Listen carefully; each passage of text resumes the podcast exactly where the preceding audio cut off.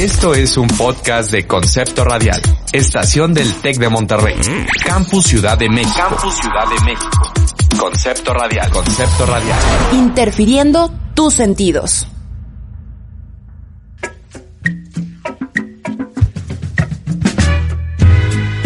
Violeta celuloide. Violeta celuloide. Violeta celuloide. El podcast donde reaprendemos sobre cine, feminismo y género.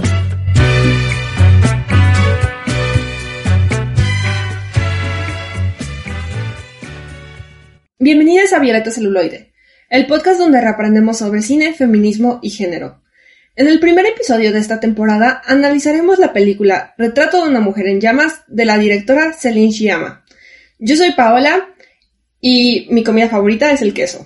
Yo soy Donna y me gusta comer hotcakes con Nutella y tajín. Yo soy Elisa y el día de hoy no he comido. bueno, nosotras somos el crew de Violeta Celuloide y Moni nos acompaña detrás del micrófono. Hola, soy Moni y soy fan de las cajitas felices. Recuerden seguirnos en Instagram y Letterboxd como arroba violeta celuloide y escucharnos en conceptoradial.com cada dos semanas los jueves a las 8 pm. Antes de pasar al análisis serio de la película, tenemos que hablar de lo más importante, aquello que da color a nuestras vidas y nos llena de felicidad, nos alimenta y pues esto es el chisme. El sagrado chisme. El sagrado chisme. Entonces, ¿qué chismes nos traes hoy, Paola? Bueno, pues, lo crean o no, esta película está llena de chisme por detrás. Fue un honor poder investigar acerca de esto. Y pues, primero que nada, les tenemos que informar que Celine Sciamma, la directora, y Adele Hanel, una de las protagonistas, fueron pareja y colaboran juntas constantemente. De hecho, las malas lenguas dicen que la directora escribió a Eloise con Adele en mente.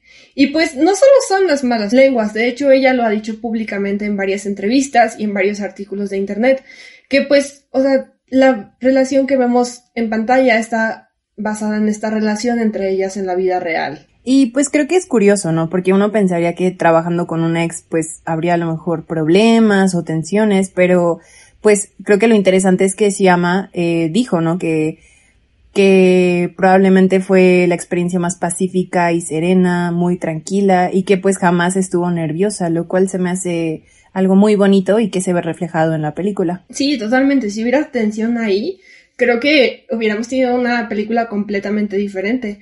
Pero se ve que tienen una conexión muy interesante a pesar de lo personal. Parece que saben distinguir, digamos que, su vida fuera del set y la vida dentro del set. Y otro chisme muy interesante que les tenemos es que pues Adele es una persona reconocida no solo por su actuación en Francia, sino porque también fue una de las precursoras del movimiento Me Too en este país y se hizo muy famosa cuando el año pasado abandonó los premios César cuando anunciaron a Polanski como ganador.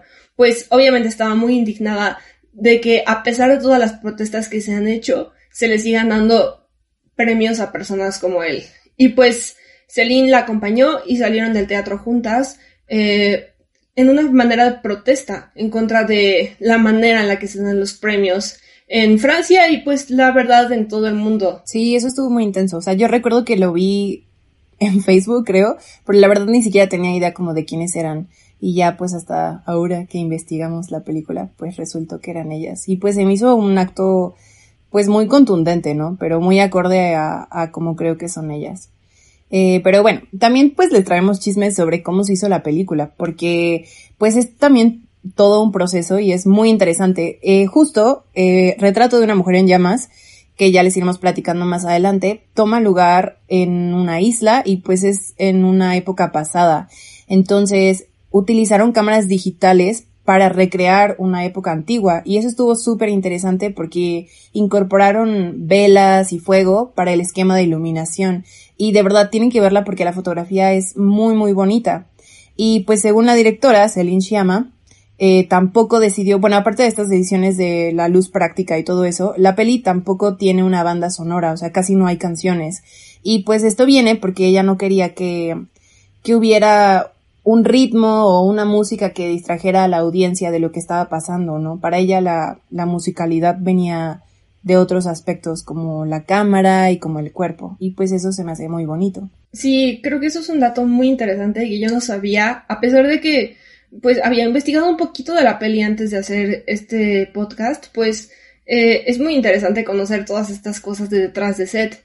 Y pues otro de los pequeños chismes que les traemos al día de hoy es que Titanic fue una de las inspiraciones para la película y de hecho la directora dice que siempre ha visto este clásico como una película queer por lo andrógino que, que resulta la figura de Leonardo DiCaprio porque ella considera que la relación que se ve en pantalla es una relación de igualdad, no tanto como estas pues dinámicas de poder que vemos en muchas otras películas de romance. Entonces, eso también se me hizo muy interesante, porque cuando vi la película jamás se me hubiera ocurrido como de que, ah, eh, está influenciada en Titanic. Entonces, pues por, por, si no lo sabían, ahí está. Y bueno, si no han visto la película, se las cuento. Retrato de una mujer en llamas cuenta la historia de Marianne, una joven pintora que viaja a una casa a la orilla del mar para retratar a Eloise en secreto. Las chicas viven una breve pero intensa historia de amor que se desarrolla a la par de su creciente amistad con Sophie, la mujer encargada de las labores domésticas en la vivienda. Ahora que ya les contamos todos los pequeños secretos detrás de cámaras, les vamos a hablar un poco acerca del análisis formal de la película y de qué pensamos nosotras acerca de lo que vimos en la pantalla. Pensamientos postcréditos. Ahora que ya les contamos todo el chisme y saben un poquito de qué se trata la película, les vamos a hablar sobre los aspectos formales del análisis. Pero no se asusten, no es algo difícil ni complicado, son simplemente las cosas que vemos en pantalla y que podemos analizar a través de la perspectiva de género y de nuestra cultura.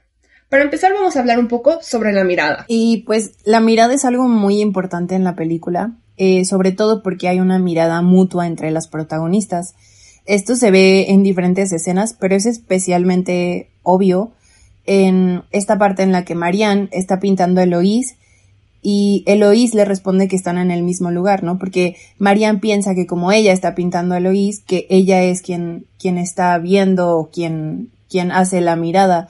Pero es súper interesante porque Eloís le dice que no, pues que ella también la está viendo y que realmente están en el mismo lugar y pues es como, no sé, es una escena como de mucha como tensión entre ellas porque como que ya hay algo ahí que sienten una por la otra, pero no se ha dicho explícitamente y se, se comunica muchísimo a través de la mirada. Sí, justo. Y la directora, de hecho, eh, en una de las entrevistas, dijo que ella ve la película como un manifiesto de la mirada femenina. Y pues lo dice pensando en su mirada propia como autora de la película, pero creo que esto también lo podemos ver dentro de la película, como dice Lisa. O sea, que vemos lo que ellas ven y pues a pesar de que muchas veces las cosas no se expresan con palabras, podemos entenderlo pues a través de las miradas y de la mirada de la cámara que nos enseña lo que vemos pues en pantalla. De hecho es impresionante porque creo que la gran parte, o sea, la mayor parte del diálogo que hay entre las dos protagonistas es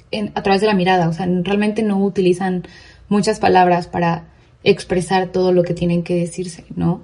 Y hay como mucha tensión entre ellas en el sentido de que pues es este deseo y como esta tensión pues sexual sin caer en una cuestión erótica, eh, todo sucede a través de la mirada y las expresiones. Sí, creo que eso es algo característico de las películas de Celine Sciamma, como vamos a ver más adelante en la cápsula.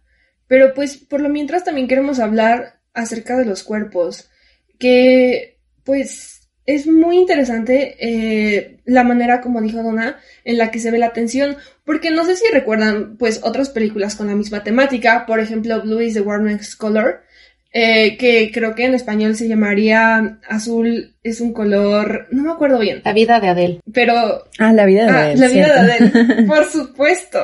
bueno, eh, en la vida de Adele, em, que hay una escena como muy, muy larga de sexo y que de hecho a mí se me hizo como una escena muy pesada e innecesaria y pues es criticada como por varias personas, no es solo mi opinión. Y en cambio, Celine Sciamma tiene una mirada muy diferente acerca de esta tensión y sabe resolverla eh, de una manera muy diferente y se ve em, a leguas que la película fue dirigida por una mujer. Sí, exacto, a diferencia de pues la vida de Adele, que pues totalmente es la visión masculina, ¿no? Y pues aquí en, en Retrato de una mujer en llamas, completamente hay, hay toda una, o, sea, la manera de tratar con los cuerpos de las protagonistas es completamente diferente, ¿no?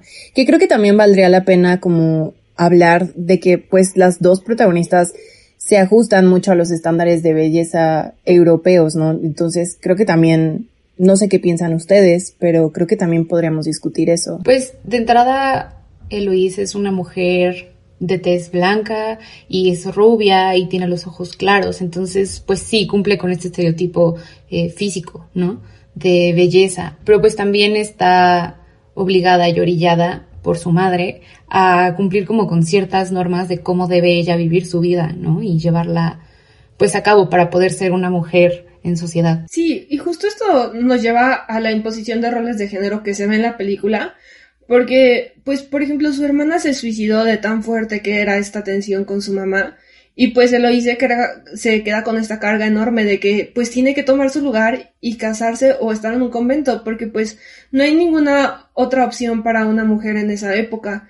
Y pues por el otro lado, aunque Marianne parece como una persona mucho más libre, porque pues está en una isla ella sola haciendo un encargo de pintura, que es lo que le gusta hacer.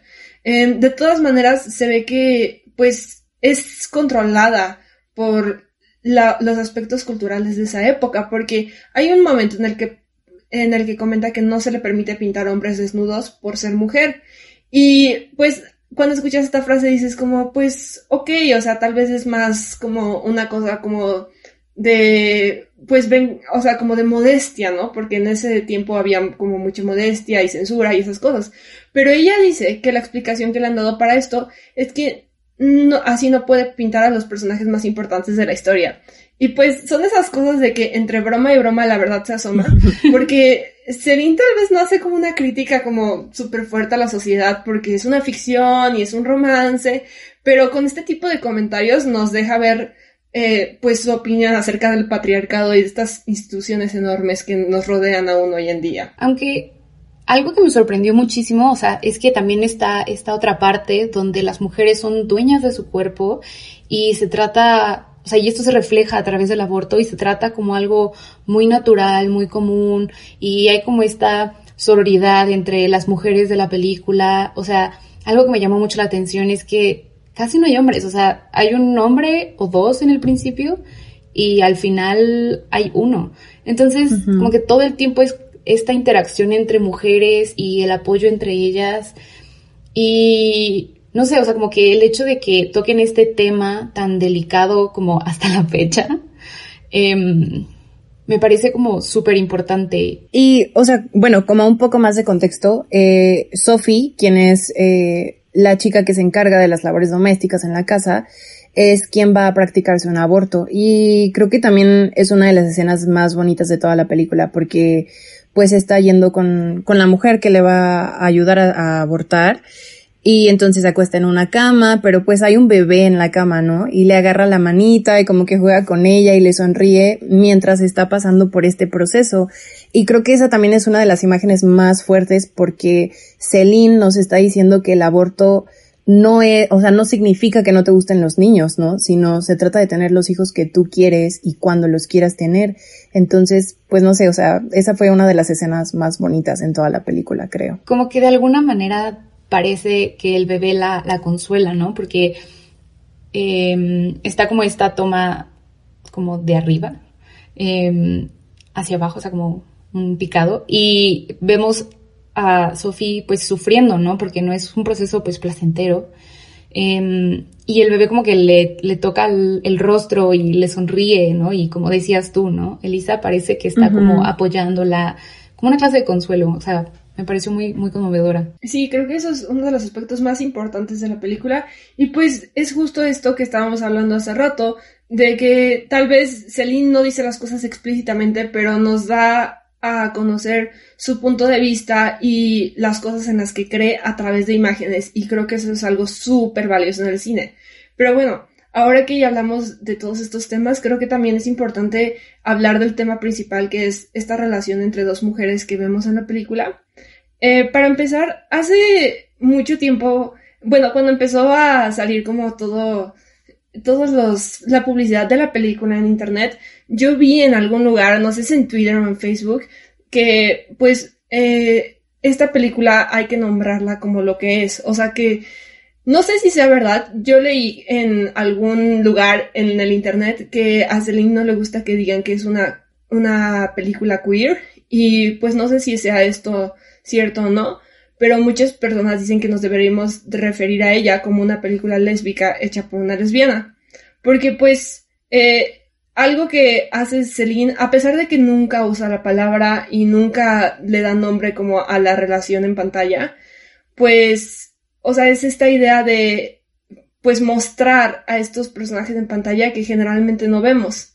Aunque, pues también esto es interesante, ¿no? Porque, pues, si ven muchas películas como con este tipo de temáticas o cosas LGBT, pues normalmente eh, no tienen un final feliz. Y a pesar de que la película de Celine es increíble, magnífica y lo máximo, pues sigue con este canon de no tener un final feliz. Y pues no sé qué piensan ustedes sobre ello, pero, o sea, de que se me hace algo muy interesante que discutir. Sí, creo que completamente, eh, pues pasa mucho, ¿no? Que todas, bueno, la mayoría de las películas que tienen representación de la comunidad LGBT, eh, y más, pues no tienen un final feliz, ¿no? Y creo que hacen falta como estos finales felices en los que pues la gente se pueda ver reflejada y pueda salir del cine pues sintiéndose feliz o, o en paz o en calma, no lo sé.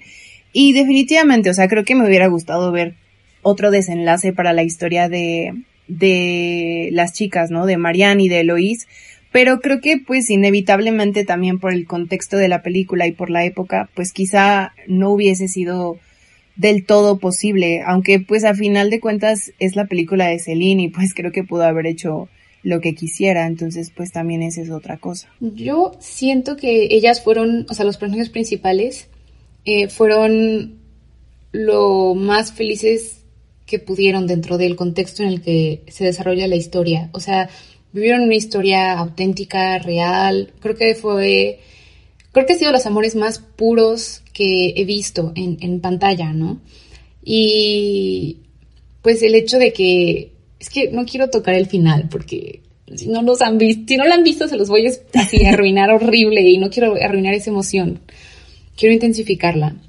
Pero creo que todas las tomas, o sea, la duración de cada una es, es perfecta. O sea, creo que a través de, pues, lo que mencionábamos de la imagen, se logra transmitir como toda esta emoción real eh, de la historia de, pues, de amor que se plantea, ¿no? Y creo que fueron lo más felices que, se, que pudieron llegar a ser.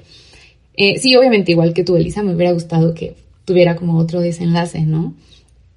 Pero creo que a su manera fue un final feliz, porque ambas aceptaron pues sus sentimientos y sus emociones y se dejaron llevar por lo que sentían, ¿no? De una manera pues no sé si incluso inocente, pero pues definitivamente muy pura. Sí, justamente. Y creo que, pues, o sea, el hecho de que hayan tenido esta experiencia en el contexto en el que estaban, pues tomando en cuenta, pues, eh, el año, el contexto temporal más que nada, pues creo que eh, con eso es algo muy, pues, algo de valor, porque probablemente muchas otras personas que experimentaban este tipo de sentimientos en esa época no tenían manera de expresarlos o tal vez tenían como pues demasiados prejuicios hacia sí mismas. Entonces, sí, yo estoy de acuerdo con lo que dijo Donna, de que fueron lo más felices que pudieron. Y pues, no sé ustedes, pero cuando terminó la película yo no me sentí de que enojada por el final o triste. De algún momento sí me dio cierta paz y al ver como, pues, como Ajá, a pesar de que no estuvieron juntas para siempre. Que eso también creo que es como algo que tenemos que dejar de pensar, ¿no? Que una relación es exitosa solo porque, o solo si están juntos como, o juntas o juntes para siempre. Em, pues a pesar de que esto no pasó, eh, como que esta conexión siguió. Porque, pues, eh, como dijo Duna, me cuesta mucho trabajo no hablar del final, pero hay estas pequeñas pistas que nos dan a entender que ellas están en paz con las cosas que pasaron. Exacto. No sé ustedes, pero yo sentí que estaba volviendo a, revivir como estas emociones de cuando me enamoré por primera vez y wow. Sí, y justo creo que eso es lo bonito de esa película. No sé ustedes, pero eh, siento que Celine tiene un ojo increíble y sabe captar este tipo de cosas de una manera muy real con la que te identificas.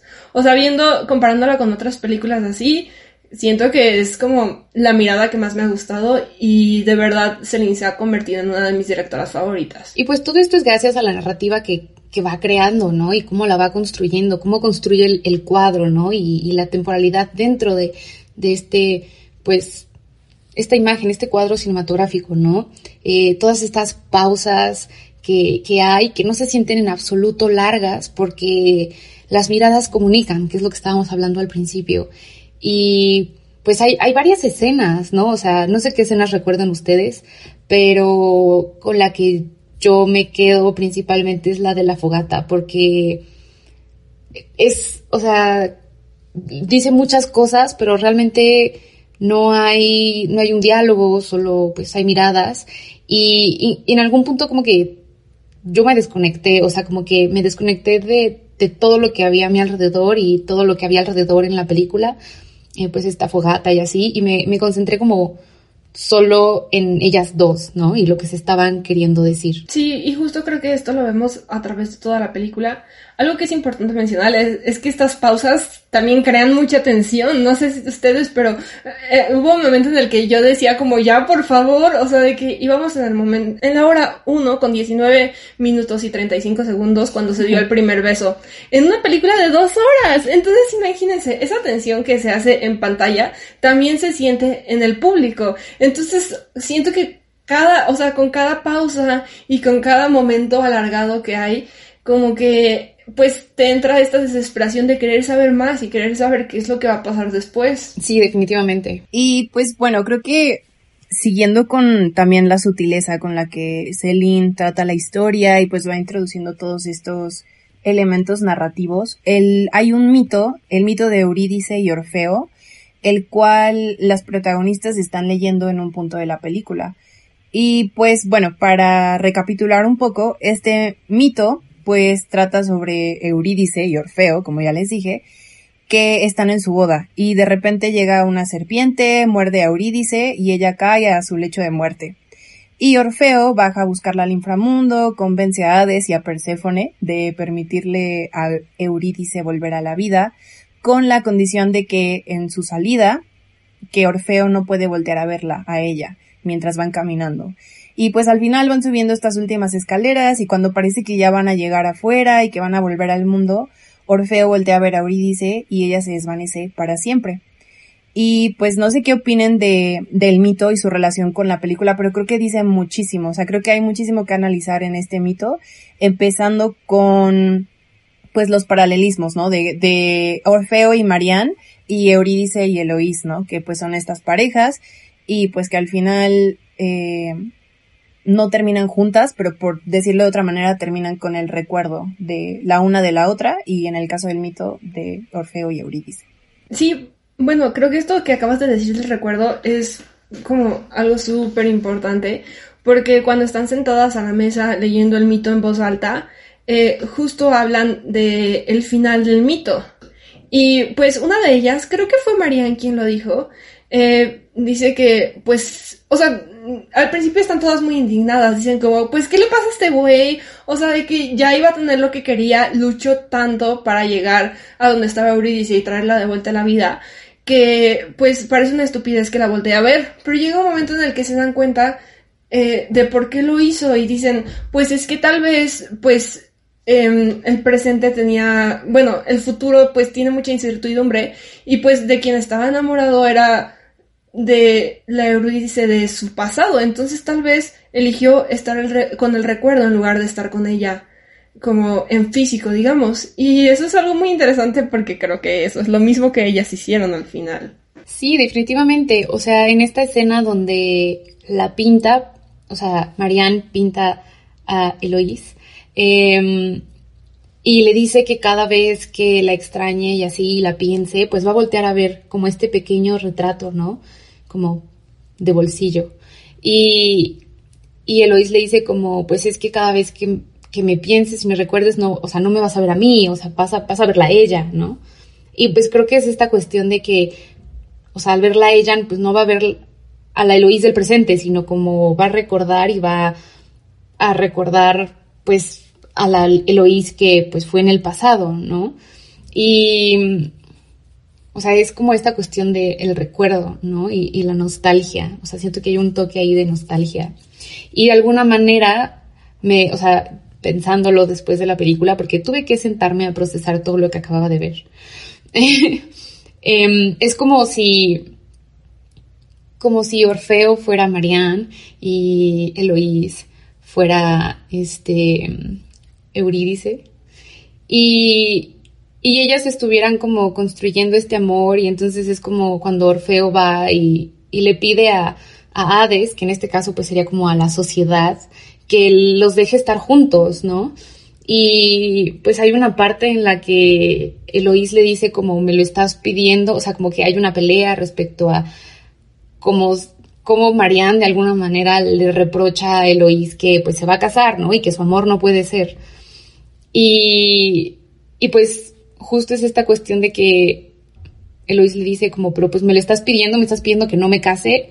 Y Marianne le dice como, no. Y entonces siento es que es como esta cuestión de de que pues no van a estar juntas porque por el miedo o por un acuerdo social o no sé, o sea, como que esa es la parte que no he terminado de, de cuajar, ¿no? En cuanto a mis ideas. Pero pues no sé qué opinan ustedes respecto a pues todo. Sí, creo que es una también como una de las escenas más fuertes porque pues como dices, ¿no? O sea, como que si hay esta especie de pelea, pero creo que justo parte de, de que el final nos haga sentir estas emociones como de calma y como de estar en paz, también viene de esa parte, ¿no? Que, o sea, es una ruptura, una separación donde no hay desesperación, o sea, como que, como tú dijiste hace rato, ¿no? O sea, fueron lo más felices que pudieron durante los días que estuvieron juntas y pues ahora saben que pues se tienen que separar y se tienen que limitar a observarse y atesorar el recuerdo, lo cual o sea, para mí sigue siendo igual de romántico, ¿no? Incluso pues a lo mejor hasta más que si estuvieran juntas porque siempre se tienen como en mente la una a la otra, ¿no? No porque estén separadas van a dejar de quererse. Pues es lo que decía Marianne, ¿no? Que este Orfeo hizo, o sea, la selección de, de los poetas, ¿no?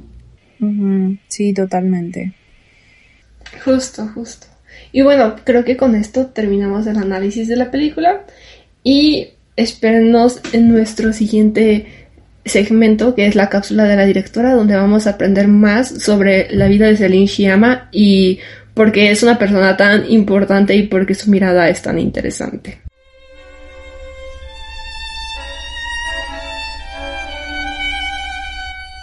Céline Sciamma nació el 12 de noviembre de 1978 en una pequeña ciudad francesa.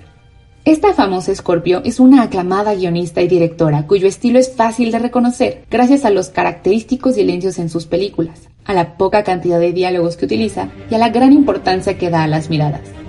Desde el inicio de su carrera definió los temas de su interés de manera muy puntual, los cuales ha retratado en pantalla. Es miembro fundadora del colectivo Saint-Conte Saint-Conte en Francia, la cual se dedica a cuestionar y desafiar el funcionamiento de las instituciones culturales en el país, buscando equidad en la industria cinematográfica. Sus películas generalmente muestran a mujeres jóvenes explorando su identidad, como lo es el caso de Lirios de Agua, su ópera prima estrenada en 2017. Esta cuenta la historia de una adolescente llamada Marie que descubre su atracción hacia otras mujeres al observar a la joven Florent en una competencia de nado sincronizado. Desde su debut, fue reconocida por su forma de ver el mundo, pues Lirios de Agua fue proyectada en la sección Una cierta mirada del Festival de Cannes, además de recibir nominaciones a los premios César, tres para ser exactos, el equivalente francés a nuestros Arieles.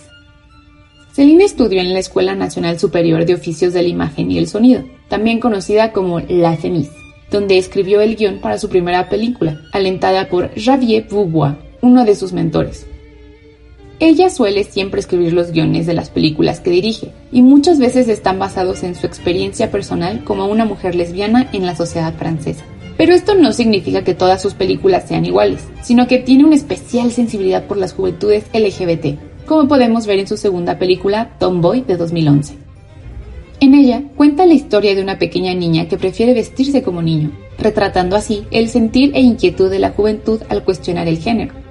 En su siguiente película, retoma el tema de la identidad y la adolescencia, contando las aventuras de Mariam, una adolescente negra viviendo en París, que se hace amiga de un grupo de chicas. Banda de Chicas, de 2014, fue su penúltima película antes de la aclamada Retrato de una mujer en llamas. Celine intenta visibilizar a aquellas personas que no solemos ver comúnmente en el cine comercial. Cuenta historias en donde la amistad se revela como la herramienta más valiosa de las protagonistas, mientras que ella intenta encontrarse a sí misma en un mundo que no las refleja. Pues así como en nuestra realidad, sus diferencias en orientación sexual, expresión de género y raza las hacen sentir como forasteras en un mundo con estrictas reglas que ellas no acatan. Tal vez las chicas creadas por Celine no obtengan un final romántico de cuento de hadas, pero muestran un crecimiento personal a través del autoconocimiento. A diferencia de las películas mainstream creadas desde el lente heterosexual en donde las identidades LGBT suelen romantizarse o ser muy ruidosas, las personajes de Celine Sciamma se apoyan en la introspección y en las miradas. En los filmes de esta directora no hay espacio para las expresiones minuciosas, pues no es necesario escuchar palabras para entender lo que nos quieren decir las mujeres en pantalla. Bueno, muchísimas gracias Donna por esta cápsula tan interesante sobre Celine. Creo que podemos aprender mucho al respecto. Y ahora nos vamos a salir un poquito de la burbuja de la película y les vamos a hablar de aquellas otras obras que vinieron a nuestra mente mientras disfrutábamos esta que vimos y analizamos hoy. Intertextualidad. El cine que encuentra su reflejo. Y pues bueno, eh, como ya dijo Pau, aquí les hablamos como de otras películas, ¿no? Que nos recordaron. Y para mí el caso fue Call Me By Your Name eh, que fue esta película que salió hace unos años y pues, o sea, me fue inevitable no pensar en ella porque hay, creo que hay varias similitudes, ¿no? Para, para empezar, pues el hecho de que hay parejas homosexuales en las dos películas y de que están viviendo su historia de amor o su romance en este lugar idílico y separado del resto de la sociedad y que están como en una burbuja. Pero también, pues por ese lado, no quisiera compararlas porque en lo personal me parece que Retrato de una mujer en llamas es infinitamente superior porque mm, Call Me By Your Name eh, tuvo mucho, pues no sé si lo leyeron o lo escucharon, pero tuvo mucho esta onda de, de fetichismo, ¿no? De la pareja principal de los dos chavos. Y pues todo esto también se desprende del hecho de que hay una diferencia de siete años de edad, que puede no sonar como mucho, pero es un problema, aunque sí hubiera consentimiento, pues se hablaba de conductas predatorias, de que de verdad se veían, o sea, que uno de ellos se veía mucho, mucho más grande que el otro protagonista. Y pues hubo todo este rollo con el autor de la, de la novela que, de la que fue adaptada la película, que pues en una entrevista dijo que al parecer encontraba niñas de 12 años atractivas y no sé qué tanto. Entonces, pues como que sí fue, mm, es muy diferente, ¿no? Y pues creo que también por otro lado otra de las similitudes que encontré pues que ambas hablan también del privilegio de las personas blancas, ¿no? Que son eh, la raza que vemos representada en pantalla en ambas películas.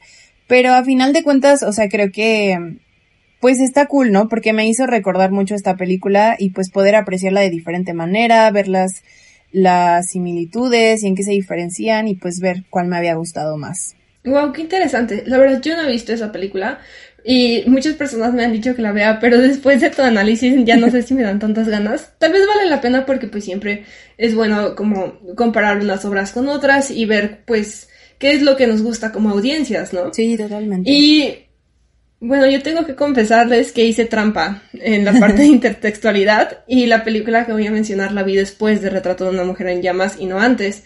Y pues esta es Water Lilies, que es la primera película que hizo Celine Sciamma. En toda su vida fue su ópera prima. Y decidí escogerla porque de verdad creo que no hay una película que me recuerde más a Retrato de una mujer en llamas que Water Lilies. Y pues, ¿por qué es esto? Porque tiene una temática extremadamente parecida. Pues es este mismo mundo en donde la heterosexualidad es la norma y pues hay una chica que tiene un interés en otra chica. Nada más que en Water Lilies, eh, la relación entre ellas es totalmente diferente a la que vemos en Retrato de Mujer en Llamas y no se los voy a spoilear, pero solo les quiero decir que no es tan feliz como Retrato de una Mujer en Llamas. Eh, también, pues, otra de las diferencias es que son en diferentes épocas y que en Retrato de una mujer en llamas ya son adultas.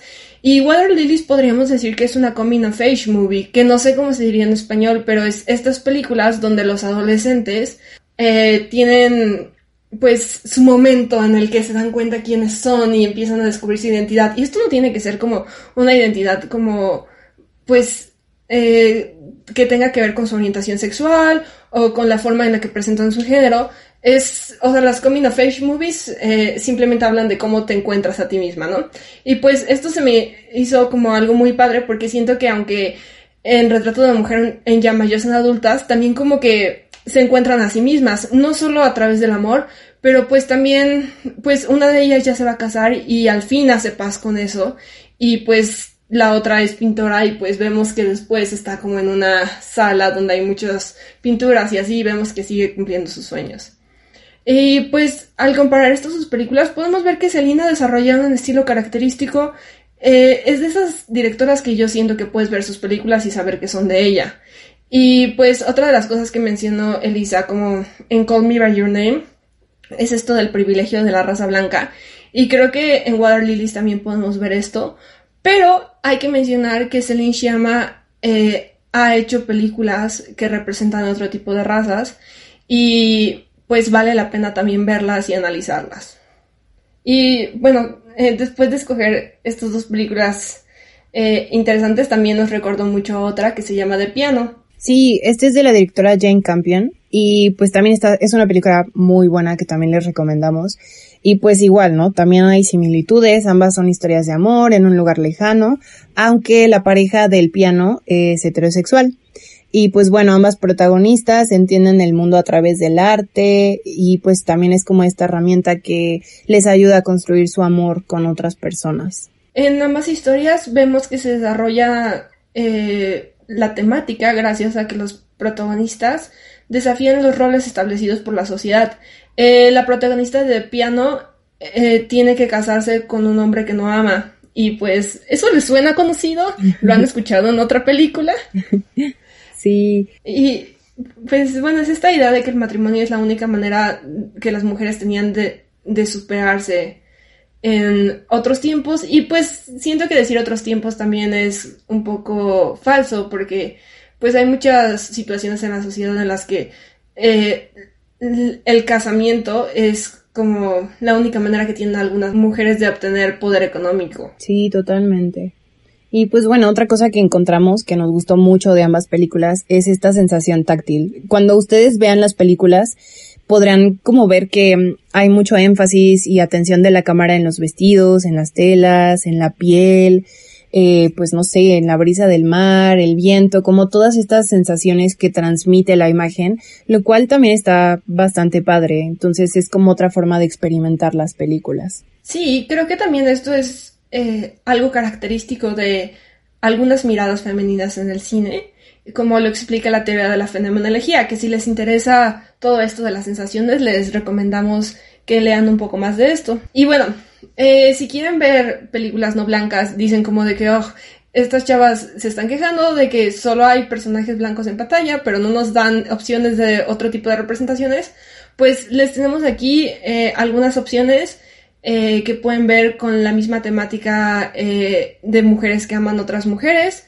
eh, pero representados en otras razas. Para empezar, una película que yo creo que vamos a abordar después, que se llama Watermelon Woman, es un documental muy interesante. Bueno, no estoy segura de si es un documental, tal vez sea un falso documental, les checaré eso. En el episodio de esta película hablaremos más sobre eso. Y pues es que yo sepa de las únicas películas relativamente conocidas eh, de este tipo de temáticas, hecha por una directora negra. Y pues el personaje principal también es una mujer negra y creo que es algo muy interesante de analizar. Y pues otra recomendación que les tenemos es un corto pequeño que si tienen movie, ahí está, se llama Breakwater y es de Cis Lira y pues habla de una comunidad de mujeres en Brasil y pues de cómo han sufrido abusos eh, por su identidad y por su orientación sexual en su país de origen y pues cómo entre ellas se acobijan y tienen este clima de sororidad que las rodea todo el tiempo. Y pues bueno, hemos llegado al final de este primer episodio. Esperemos que les haya gustado, que pues nos, nos comenten, ¿no? También en Instagram o en donde quieran mandarnos un mensajito. ¿Qué les pareció a ustedes la película si ya la vieron? Y pues antes de pasar a la despedida, tenemos eh, nuestro termómetro de representación. Si Donna, si nos haces favor de explicarnos qué demonios es el termómetro de representación. Claro, pues para poder evaluar mejor las películas decidimos crear nuestra propia escala, la Higo Escala. Y pues esta escala va desde el higo podrido, que pues se refiere a la mala representación en pantalla, 0 de 10. Eh, higos verdes, que pues le falta, ¿no? Hay una buena intención, pero realmente hay un mal desarrollo, ¿no? De todo. Entonces un 5 de 10 más o menos. Un higo maduro, que sería 9 de 10, hay buena representación, pero pues a lo mejor y se ve un poco limitada, ¿no? O sea, es acertado, pero no va más allá, no corre riesgos. Y los higos con chocolate que, oh por Dios, 10 de 10, superior, superó expectativas, te cambió la vida y te sentiste extasiada por lo que, lo que viste en pantalla. Ay, hace mucho que no como higos con chocolate. Ya hace falta. Son muy buenos. bueno, ¿y qué higo le dan a esta película? Yo le daría, de verdad, higo con chocolate. No sé ustedes. Yo definitivamente secundo la emoción. Es Higo con chocolate superior. O sea, de verdad, Serín es la primera película que vi de ella y dije, wow, o sea, de que qué mirada, nunca había visto algo así en el cine y me hace feliz. Sí, yo también le daría un higo con chocolate, 10 de 10. La verdad es que fue una gran manera de iniciar mi día. Súper recomendada. Uh, excelente, excelente. Y pues coméntenos en nuestras redes sociales, díganos qué piensan. También tengan en cuenta que este es un espacio de aprendizaje y si nosotras dijimos algo pues con lo que ustedes no están de acuerdo o que creen que pues nos falta investigar sobre algún tema, también coméntenlos y pues en los siguientes podcasts regresaremos a eso y a lo que ustedes nos digan que quieren escuchar. Y pues esto fue todo para nuestro primer episodio de esta primera temporada de Violeta Celuloide. Y pues queremos mandar un saludo muy especial a nuestro profesor Arturo Vallejo, quien fue nuestro primer escucha. Porque tal vez ustedes no sepan esto, pero este proyecto empezó el semestre pasado con otro nombre, se llamaba Postcréditos, y pues la verdad la única persona que nos escuchaba era el profe. Entonces, muchísimas gracias, profe. Apreciamos mucho que nos haya puesto atención durante esos cuatro meses del semestre. Y pues no olviden seguirnos en nuestras redes sociales, en Instagram Letterboxd, Estamos como Violeta Celuloide y pues como siempre en conceptoradial.com pueden escucharnos. Yo soy Paola. Yo soy Elisa. Y yo soy Donna. Muchísimas gracias a Moni que está detrás del micrófono. Nos escuchamos pronto. Bye bye, bye. saluditos. Bye.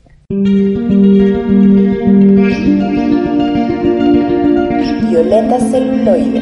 Violeta Celuloide el podcast donde reaprendemos sobre cine, feminismo y género.